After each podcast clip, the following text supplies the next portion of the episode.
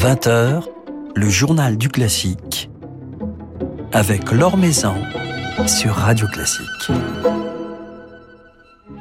Bonsoir à tous. Nous allons nous projeter ce soir au beau jour, rêver à la saison des festivals et c'est le plus prestigieux des festivals que nous évoquerons ce soir, dont nous découvrirons les temps forts, le festival de Salzbourg qui se tiendra l'été prochain du 20 juillet au 31 août. Markus Hinterheiser, son directeur artistique, sera à cette occasion à notre micro tout à l'heure.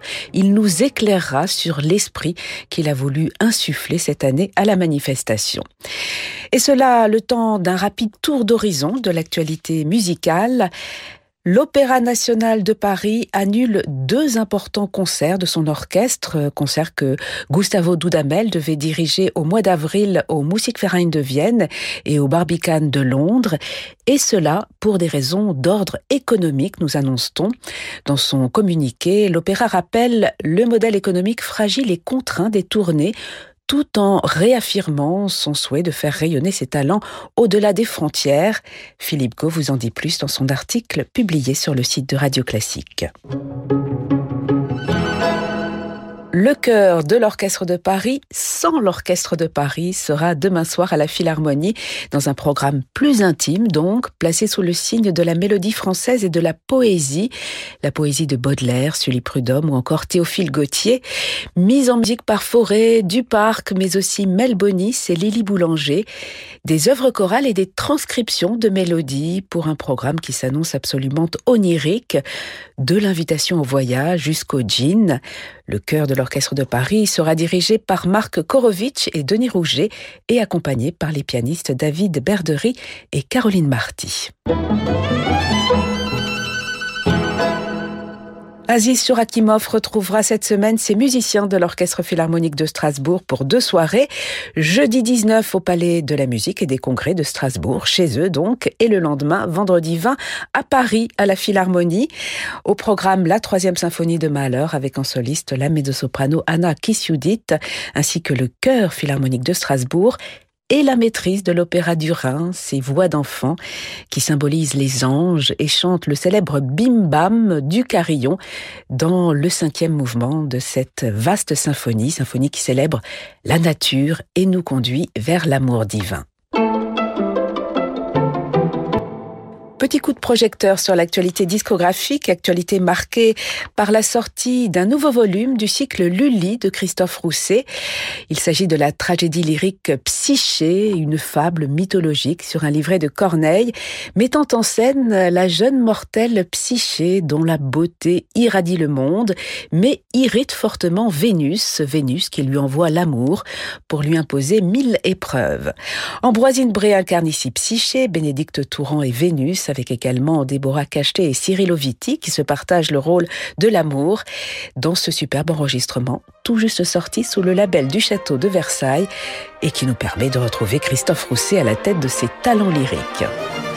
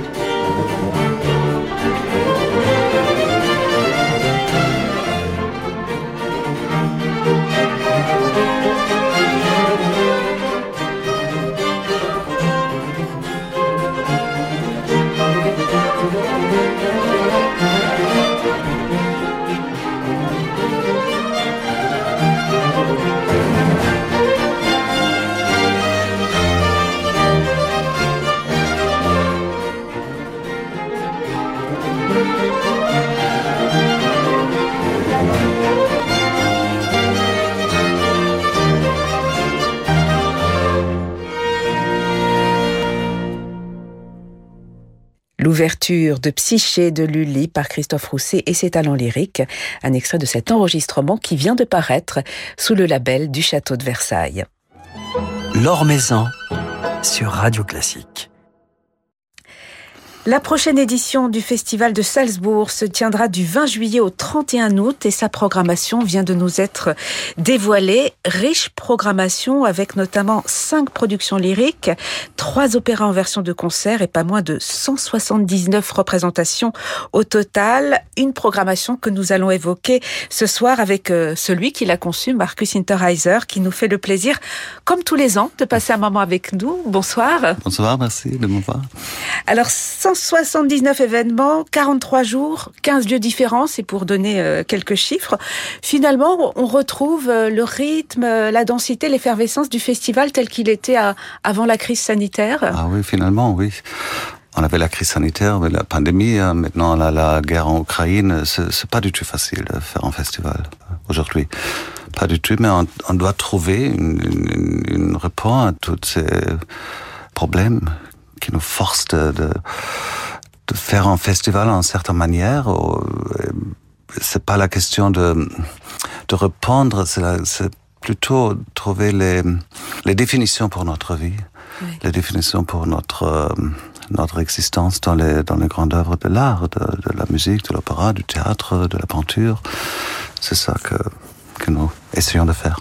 D'autant que le, le, festival, et on a déjà eu l'occasion d'en parler, le festival de Salzbourg, il a toujours euh, regardé le monde. Il est né après euh, la Première Guerre mondiale, dans cette idée de, de, réconciliation, de paix entre les peuples. Donc tout ce qui se passe en ce moment, cette guerre à nos portes, a quelque part euh, des, des, résonances. Euh... J'espère, doit, doit être résonante à, à, à, au monde, parce que la situation est extrêmement difficile. On ne peut pas prévoir comment il va finir. Et faire un festival, proposer un festival, proposer mm, une, une chose subjective, euh, clairement, mais euh, proposer ça, ça, ça veut dire inviter beaucoup de public. On, on a, on a 220 000 euh, de tickets. Proposer ça, c'est une, c'est une responsabilité aussi, une responsabilité vers le monde, vers, vers tout ça que c'est important pour nous. Et moi, je suis totalement convaincu, toujours convaincu que euh, on a peut-être une possibilité de lire le monde, de lire nous-mêmes, c'est l'art.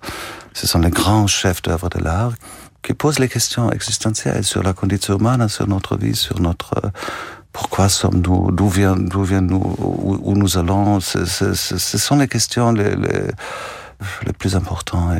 Il y a une chose qui peut ouvrir un espace pour la réflexion, c'est l'art.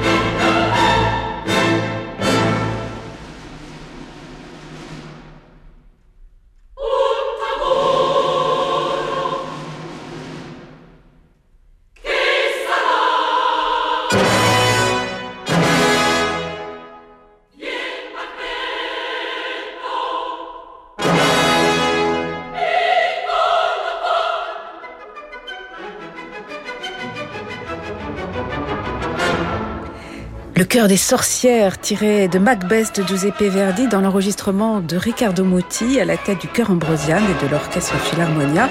Riccardo Muti qui a fêté ses 80 ans et ses 50 ans de participation au Festival de Salzbourg l'été dernier. Alors Macbeth sera à l'affiche de la prochaine édition du festival que nous évoquons ce soir avec son directeur artistique Marcus Interheiser. Macbeth d'après Shakespeare, euh, Shakespeare qui vous a inspiré cette année, l'année dernière c'était Dante et sa Divine Comédie. Quel message avez-vous justement emprunté à, Shakespeare et quel message avez-vous voulu transmettre cette année par rapport à notre regard justement sur, le monde? C'est clair, c'est bien clair que, que Shakespeare était les grands génies du théâtre.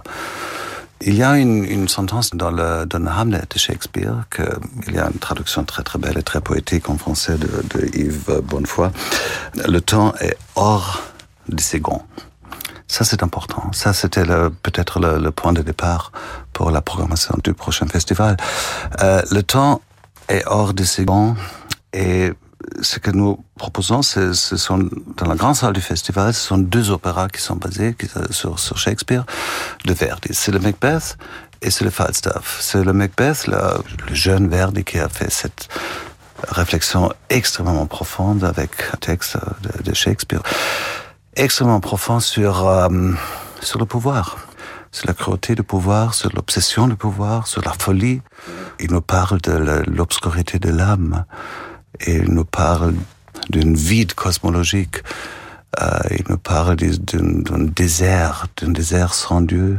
C'est une, c'est une chose, chose plutôt sombre, plein de sang, plein de meurtres. Mais quand même, c'est une description qui est très importante pour notre vie. Alors deux opéras de Verdi inspirés par euh, Shakespeare, Macbeth et Falstaff, mais aussi les Noces de Figaro de Mozart, La Passion grecque, un ouvrage bien moins connu euh, de Martineau et on sait à quel point vous aimez également mettre à l'affiche des opéras moins fréquentés. Il y aura également Orphée de Gluck ou encore The Indian Queen de, Purcell. Qu'est-ce qui relie tous ces ouvrages dans votre réflexion euh, thématique Ce sont des possibilités d'écrire de, le monde, de trouver une définition pas, pas trop hétérogénique, mais quand même, il y a une définition très, très précise de, euh, du monde. Et si on a, si on a cette amplitude entre, entre euh, le Macbeth, avec, comme je dis, avec cette, cette, cette regard dans, dans, dans l'obscurité de l'âme et la liberté de Falstaff, la dernière opéra de Verdi. Falstaff qui est aussi un individu comme, comme Macbeth, mais il est complètement libre. Il est un rebelle, il est un provocateur. Il a son, son propre école. C'est l'école de la liberté, c'est l'école de la moralité du cœur, de la fantaisie. Et ça, c'est important d'avoir cette, cette énorme, énorme amplitude dans, dans, le festival. Comme je disais, ce sont deux possibilités de voir le monde et de définir le monde et de expliquer le monde sous, sous l'angle également de, de Mozart, à, de Mozart ah, avec les Mozart, Mozart, c'est, toujours c'est, super important à Salzbourg. Le mariage de Figaro, par mon avis, c'est, une œuvre qui est extrêmement politique. On doit savoir que la traduction de Beaumarchais, de la comédie de Beaumarchais, était, était publiée à Vienne au temps de Mozart. Mais c'était interdit par un décret impérial, c'était interdit de, faire une représentation du mariage. So Mozart, Mozart il, savait parfaitement le sujet explosif euh, de cette comédie.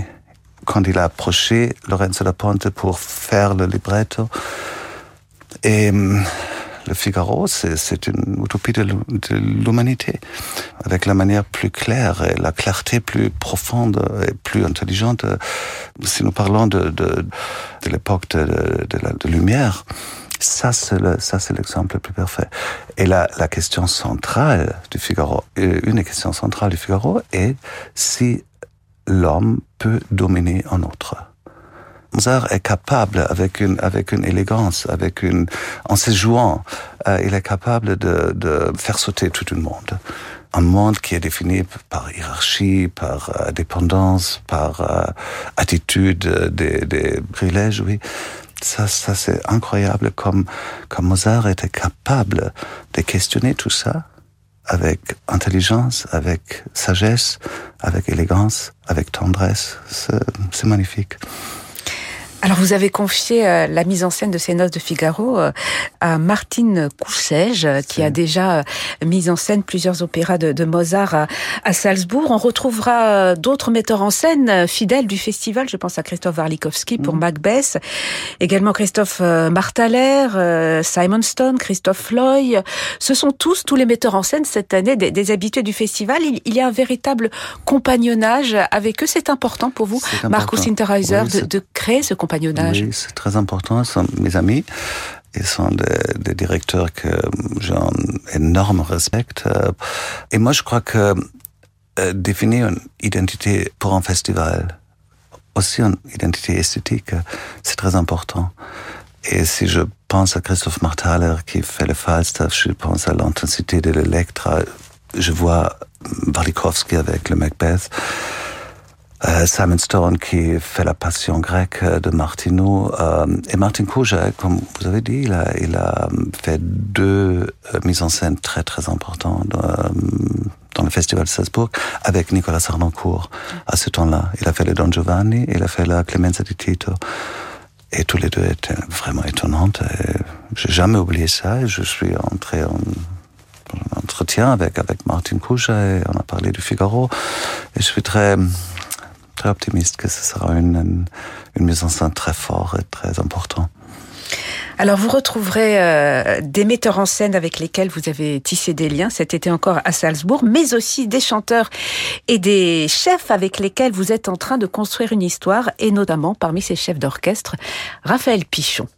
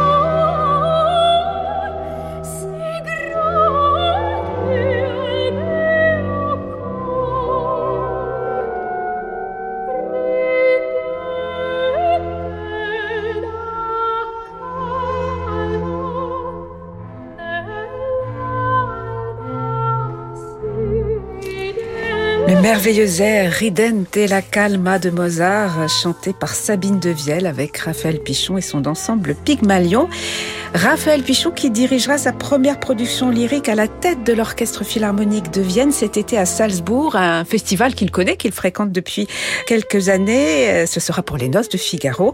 Sabine Devielle sera sa Suzanne dans cette production que l'on pourra découvrir le 27 juillet.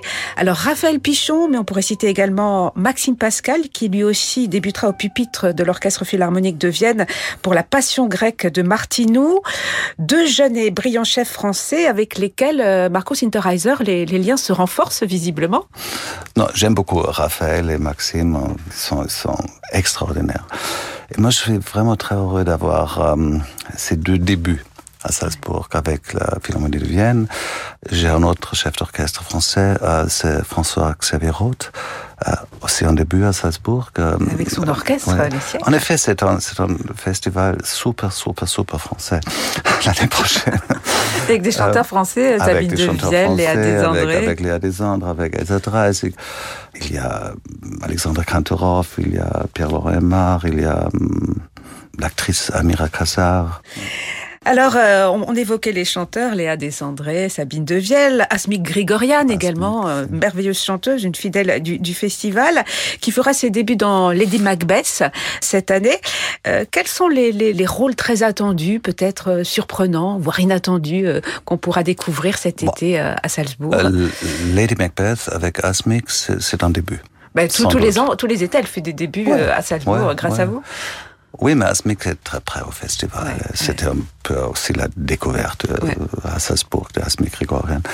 Et je suis absolument, absolument sûr que ça sera le grand enrichissement pour le festival de cette année. Ouais. Et, et, parmi les autres chanteurs que l'on pourra peut-être entendre dans des rôles où on ne les connaissait pas encore oh, il, y a, il y a Jared Finn, il y a Simon Kidliside, il y a... Superbe affiche. Super, super, super.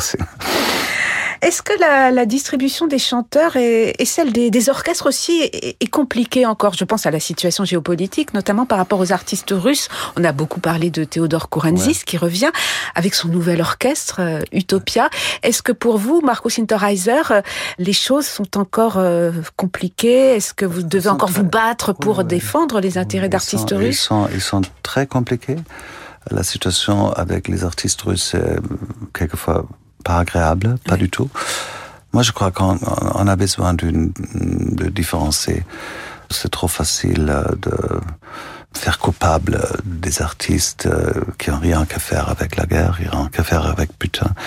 On doit être très précis et très défini de la manière où on, on, on affronte cette problème. C'est un problème, absolument, mais c'est aussi une question de justice à la fin le festival est, a été fondé pendant une guerre, avec les conséquences de la guerre.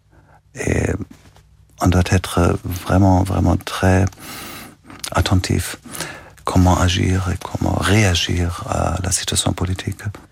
Alors on a évoqué les, les, les, grandes productions lyriques qui ponctueront la programmation cet été du Festival de Salzbourg. Il y a également le, le théâtre, bien entendu, et puis cette riche production de concerts avec euh, énormément d'ensembles, alors des orchestres qu'on entend régulièrement, des fidèles de, de Salzbourg, comme l'Orchestre Philharmonique de Vienne et d'autres prestigieuses phalanges. Il y aura également pour la première fois Les siècles de François-Xavier Roth, l'Orchestre Utopia de Théodore euh, Kouranzis. Euh, Jordi Saval viendra également diriger son, son concert des Nations. des Nations.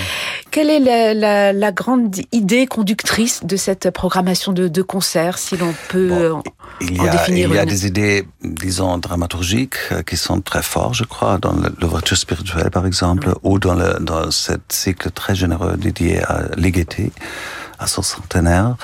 Il y a des décisions qui sont quelquefois aussi pragmatiques, je confesse, mais toujours il y a des artistes qui sont près du festival, près de moi, qui sont importants pour le festival. Par exemple, Jordi Saval, les, les, les symphonies Beethoven.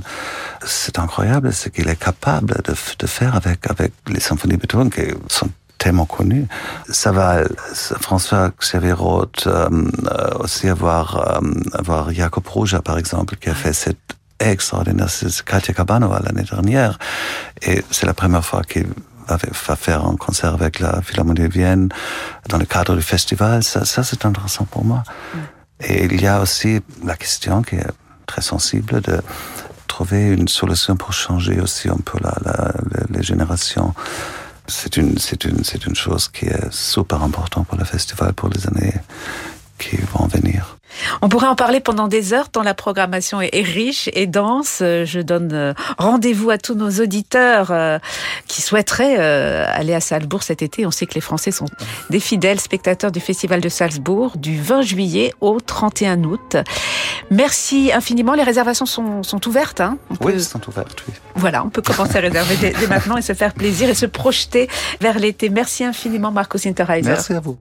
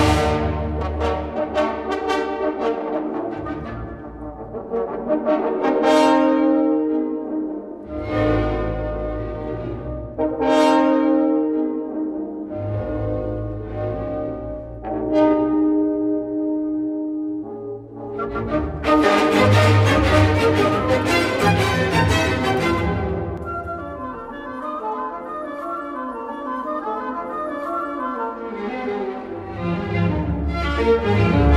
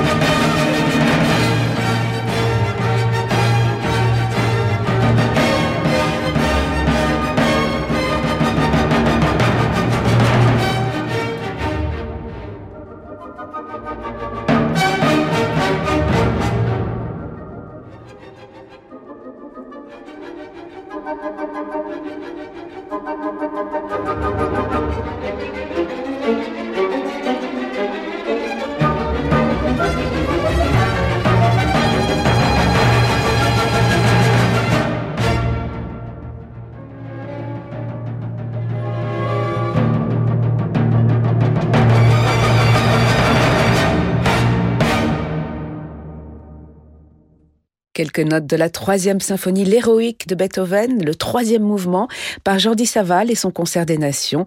Jordi Saval qui dirigera plusieurs symphonies de Beethoven cet été à Salzbourg avec son concert des nations. Le festival de Salzbourg, dont la prochaine édition se tiendra donc du 20 juillet au 31 août. Vous trouverez tous les détails de la programmation ainsi que les liens pour les réservations sur le site du festival. Voilà, c'est la fin de ce journal du classique. Merci à Lucille Metz pour sa réalisation Demain, nous serons avec le pianiste Alexandre Kantorov, qui sera d'ailleurs euh, cet été à Salzbourg, mais avec qui nous évoquerons quelques souvenirs et projets liés à la Fondation Louis Vuitton, dont il est l'un des artistes emblématiques. Mais tout de suite, je vous laisse comme tous les soirs avec Francis Drezel. Excellente soirée à l'écoute de Radio Classique.